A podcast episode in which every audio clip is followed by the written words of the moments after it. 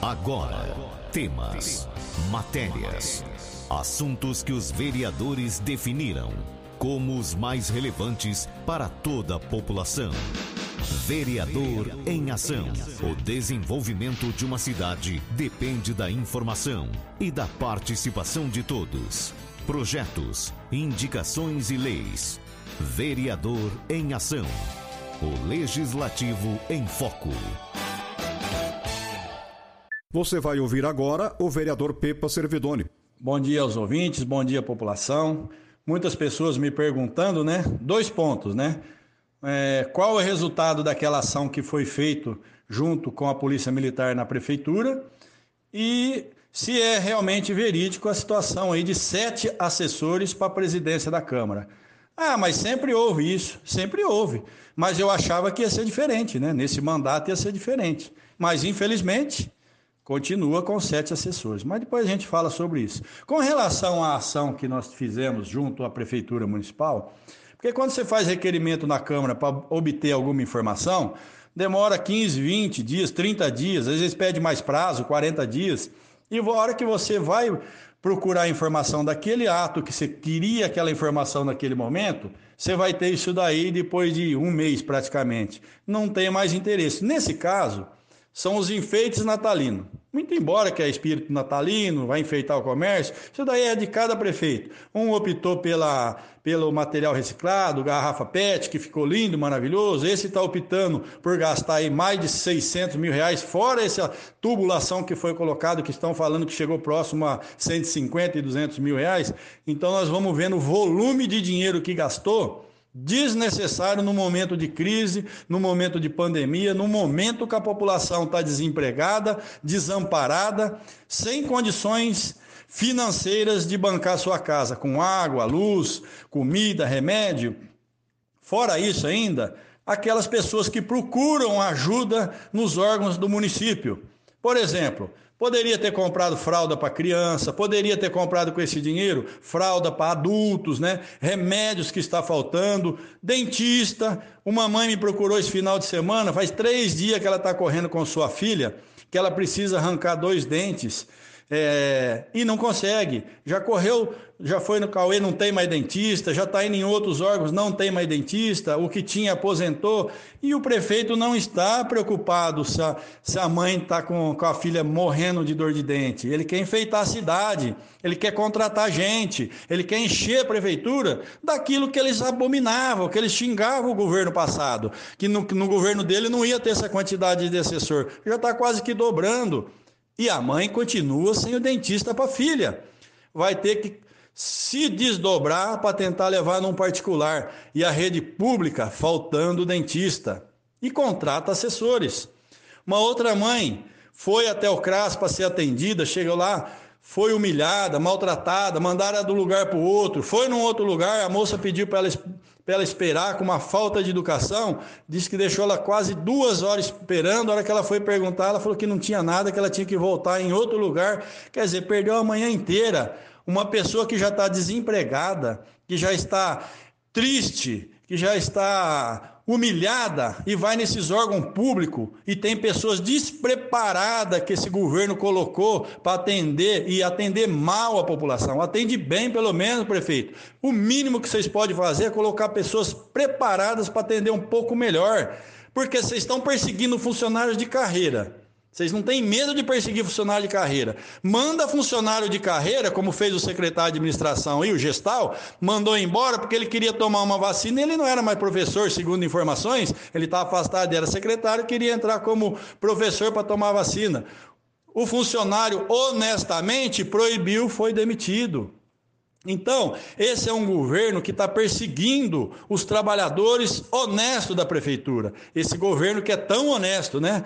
Uma mãe também nos procurou esse final de semana, com a filha grávida, com dois dedos de dilatação, foi na UPA, chegou lá a médica dormindo, mandou embora para casa. A filha não aguentou de dor, voltou na UPA de novo. Diz que deu um remédio e mandou para casa. A médica continuou dormindo. Só no outro dia que a mãe nos procurou, disse que me ligou à noite, mas infelizmente eh, não se não teria ido já na madrugada é, dar assistência para essa mãe. No outro dia ela foi um pouco melhor atendida, foi, foi é, dado toda a assistência e o amparo para ela, porque também nós entramos em ação. Assim que precisar, nós estamos à disposição. Então, o prefeito trocou a UPA, trocou a empresa que estava lá, colocou agora daqui para frente.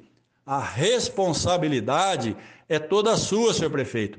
Tudo que acontecer de errado na UPA, como já está acontecendo, vai no seu, no seu currículo, porque tirou uma empresa que estava boa para agora começar uma, uma nova etapa de uma coisa que não está dando certo. Já está tendo um monte de reclamação. Muito embora respeito muito o secretário André, mas eu tenho certeza que ele vai ter dificuldade. A saúde nós sabemos que é, uma, é um fardo pesado para carregar, mas quando a gente tem suporte, as coisas andam bem melhor. Então fica aqui também o relato dessa mãe que foi mal atendida na UPA. Com relação aos fios, aqueles fios que estão caídos no chão, de telefônica, de internet, de outras empresas mais, que, que eu já falei isso na Câmara e volto aqui a repetir. Qual a providência que a prefeitura está tomando, senhor prefeito? Até agora nada.